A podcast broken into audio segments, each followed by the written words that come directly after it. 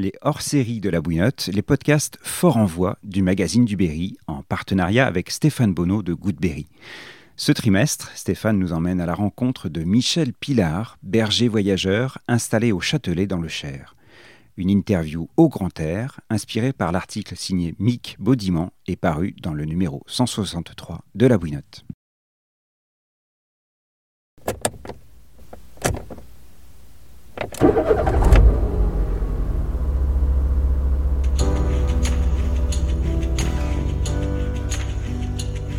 Michel Pilard. Je suis donc éleveur de moutons depuis 1975 au Châtelet. Et c'est le travail des moutons avec le chien qui m'a fait énormément voyager.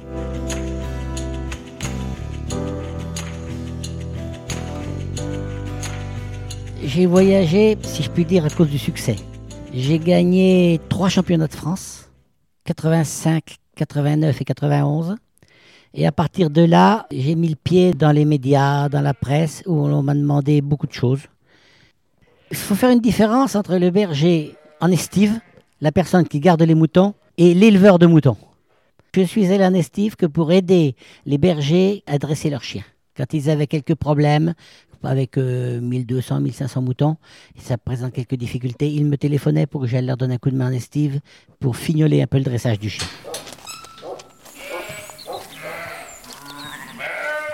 Le dressage du chien, c'est une longue histoire. Tout cet instinct naturel, il faut le faire perdurer. Euh, laisser l'animal, le chien, dans le contexte mouton. Il, vit avec les moutons à partir de deux mois jusqu'à sa mort. On ne dresse jamais un chien sous la contrainte, on le dresse toujours dans la joie, dans le bonheur, dans le plaisir. Autant de chiens on a, autant de chiens différents. Ils ont tous euh, des points communs et ils ont tous des différences qu'il faut exploiter d'ailleurs. J'ai eu des chiens rapides, j'ai eu des chiens trop rapides, j'ai eu des chiens lents, j'ai eu des chiens trop lents, j'ai eu des chiens où il y avait pratiquement rien à faire pour les dresser. C'était inné, très à l'écoute, ce n'était que du bonheur. C'est grâce à ça quand même que je suis allé jusqu'au championnat de France et pouvoir le gagner.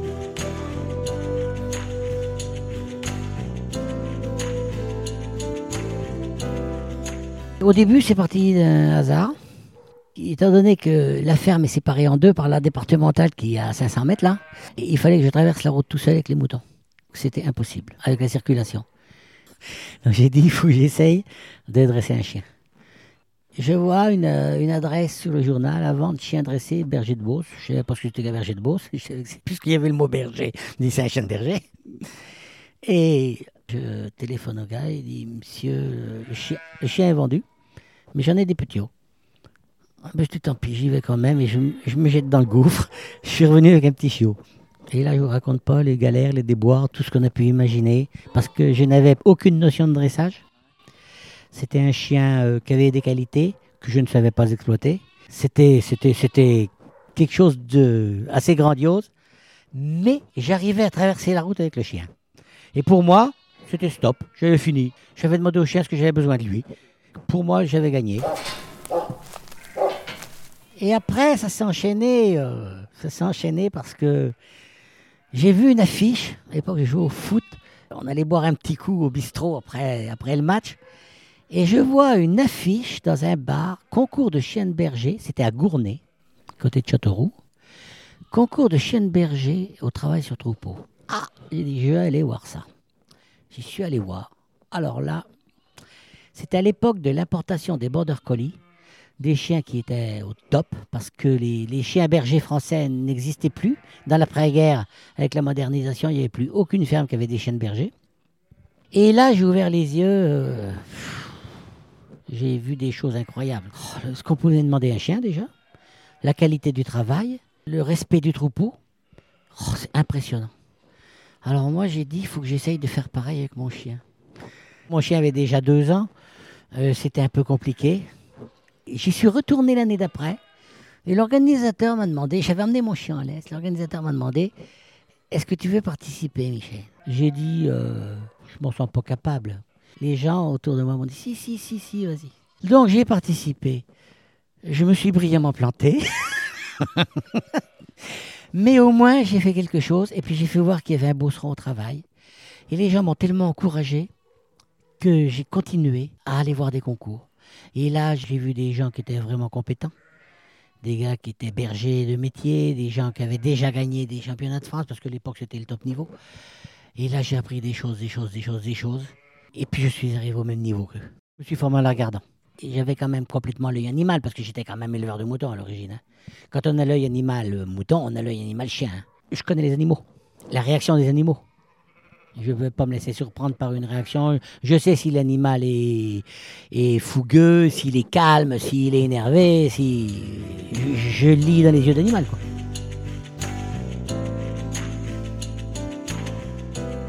Maintenant, c'est complètement différent. Aujourd'hui, il y a des formations. Moi, personnellement, j'étais formateur.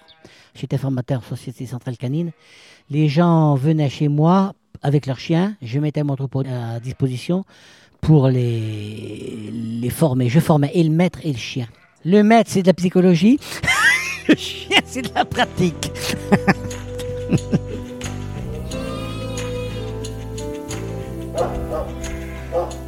Et bien après, ça m'a emmené au championnat de France. Et le premier avait lieu à Salon de Provence. J'avais fait cinquième sur une douzaine, je pense. J'étais très content de moi. Deux ou trois ans auparavant, j'aurais jamais cru. Jamais cru. Parce que je partais avec 30 moutons. Quand j'arrivais, il y en avait 5 là, 5 là, 5 là, 5 là. Parce que le concours, c'est une succession d'obstacles qui sont en parallèle avec le métier de berger. Ce qu'on demande tous les jours dans le travail de la ferme, on le reproduit en concours. En concours, on va avoir des passages de porte, on va avoir un parc de tri, on va avoir un pédiluve, on va avoir des cases. Donc, euh, c'est cette succession d'obstacles. Alors, comme il fallait, c'est du travail précis, il fallait que je demande quelque chose de précis à mon chien. Et ça, c'était pour moi impossible. je savais très bien quand il partait, mais je ne savais pas du tout quand il allait s'arrêter. Quand je suis parti à l'étranger, c'était dans le cadre des formations. J'étais déjà formateur. Et je suis parti à l'étranger pour former les gens. Et en même temps, quelques années plus tard, j'étais juge de concours. On me demandait à l'étranger pour aller organiser les concours, les juger, et en même temps emmener mon chien pour faire voir ce que j'étais capable de faire et faire de la formation. Dans les pays nordiques, Pologne, Finlande, euh, un peu d'Italie, c'est moins nordique, un peu d'Italie, on a fait un peu en Suisse, et après aux États-Unis, en Californie.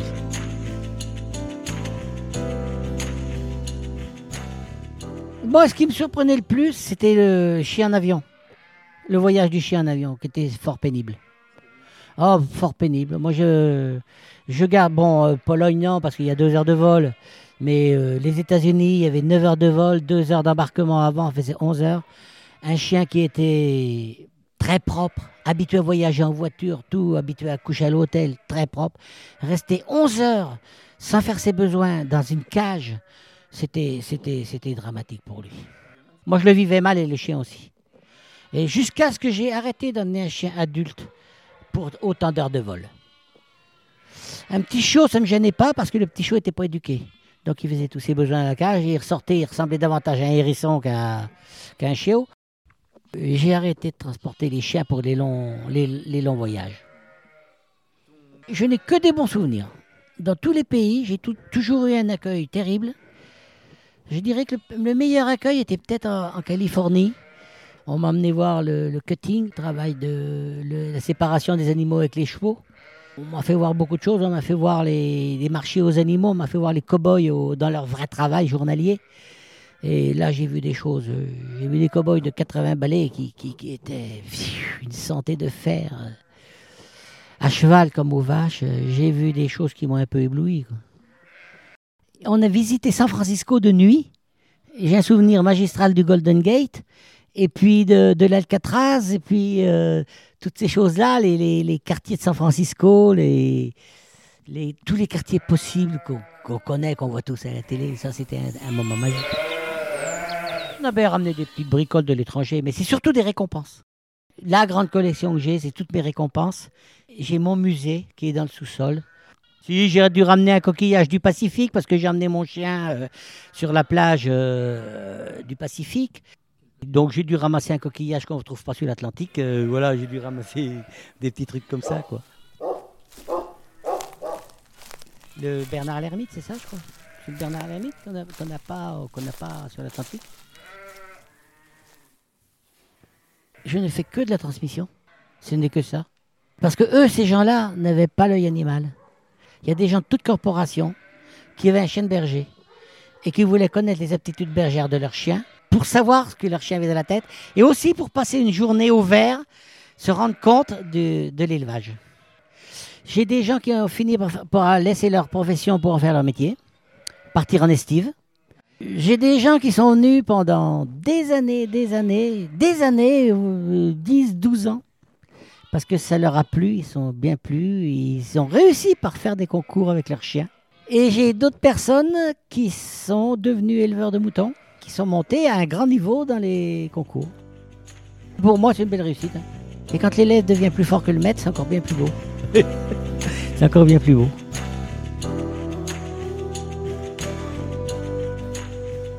Puis il faut, travailler dans le calme, principalement. Toujours dans le calme. Sans grand mouvement, sans éclat de voix. Alors après, j'ai vu très souvent des gens qui se... Leur chien faisait des bêtises. C'était la quatrième fois qu'ils revenaient, ils n'arrivaient pas à faire quelque chose. Leur chien faisait des bêtises. Ils étaient désemparés, catastrophés. Je dis, attendez, attendez. Moi, j'ai mis trois ans pour faire quelque chose. Vous n'allez pas le faire en quatre heures. Ah, faut être patient. faut être patient. faut s'imposer. C'est pas le chien le patron. C'est ce- malheureusement ce qu'on voit dans la vie de tous les jours, dans les chiens d'appartement, où très souvent c'est le chien le patron. Viens chez moi, j'habite chez mon chien.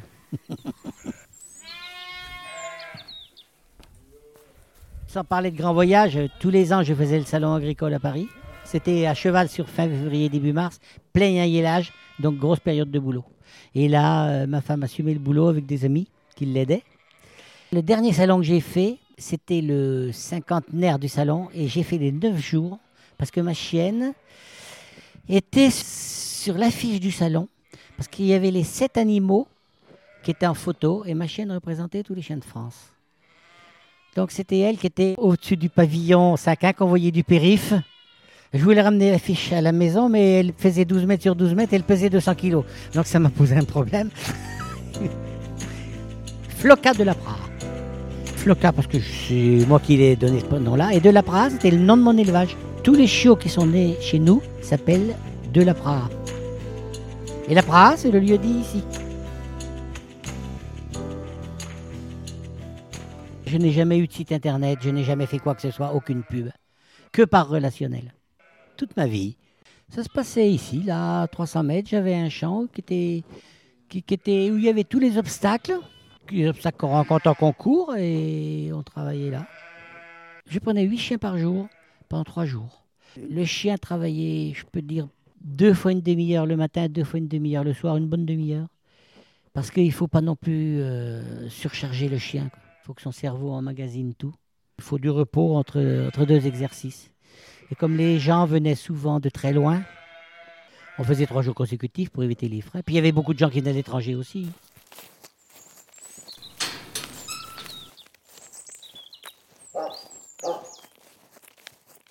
Quand on écoute la Marseillaise, quand on est sur le, le podium, qu'on est premier à un championnat de France, qu'on écoute la Marseillaise, ça met les poils tout debout quand même. hein. oui. Ça, ça, ce sont des moments, euh, des moments importants. Et je me rappelle même à Sainte-Locadie, dans les Pyrénées, les collègues bergers m'avaient porté en, triomphe. Voilà, c'est le mot, c'est le mot cherchais. c'est le mot. Très souvent, on était logé chez l'habitant parce que c'était chez des éleveurs de moutons, parce qu'ils nous mettaient leur troupeau à disposition. Et là, on vivait pleinement le- le- leur vie. Donc on mangeait comme eux, on, se couchait comme eux. Tout le temps. En Pologne, je pense que j'ai mangé des œufs euh, quatre fois par jour, pendant six jours, sept jours, huit jours. le menu, je connaissais. quand je suis revenu à la maison, j'ai dit à ma femme, tu me fais pas des œufs, s'il te plaît. Aux États-Unis, la cuisine américaine. Bon, mis à part les épices qui, qui, arrachent la langue, je suis pas trop amateur. Mais, sinon, sinon, mais je m'accoutume assez bien quand même. Il y avait la barrière de la langue, mais enfin bon, je parle anglais. Je parle anglais, mais il y avait quelques lacunes. hein. L'élevage du mouton, par exemple aux États-Unis, est très petit, hein. donc euh, ils se contentent de peu. Un peu partout on est passé. Le niveau était bas, très bas. On arrive en Italie, le niveau est très très bas. Je crois que c'est là qu'il est le plus bas. Moi, je leur ai appris des choses, euh, ça, leur paraissait réalisable. Pologne, idem. On ne demande pas, demande pas grand-chose. hein. Puis il n'y a pas de grands troupeaux, il y a de petits troupeaux, donc on se contente de peu. Il y a beaucoup de gens, même en France, hein, il y a beaucoup de gens qui ont 30-40 brebis, qui ont un seau avec du granulé dedans, et, et puis les brebis suivent le seau. hein. Et malheureusement, ce que je trouve un peu moins bien, c'est que maintenant on le fait au quad. On rentre les animaux au quad, ça c'est euh, à mon goût, c'est pas du tout. euh, Mais bon. Alors quand on voit le travail d'un chien, le travail d'un quad, c'est pas le même.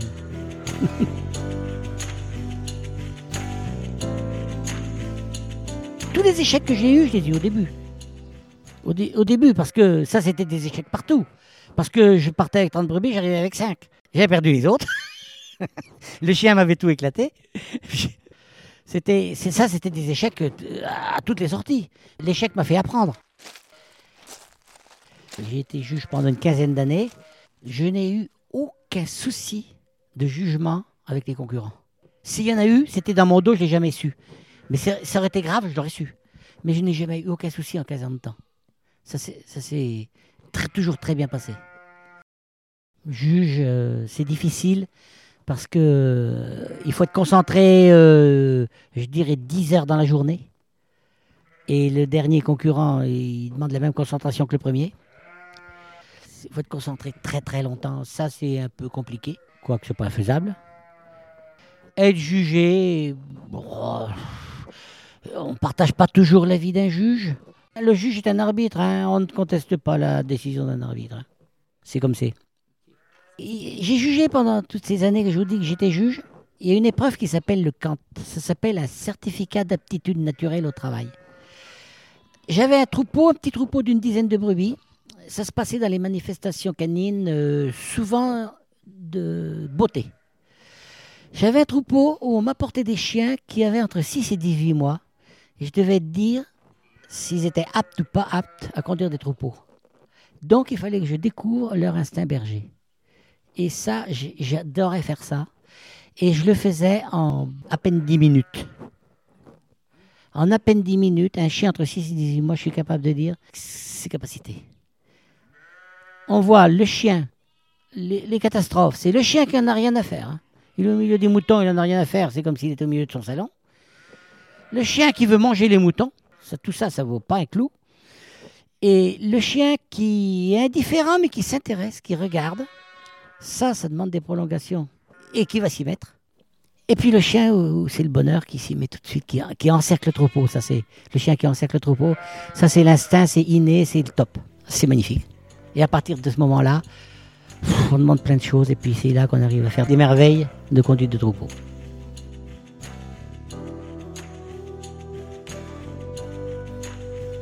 Je suis fier de toute ma vie.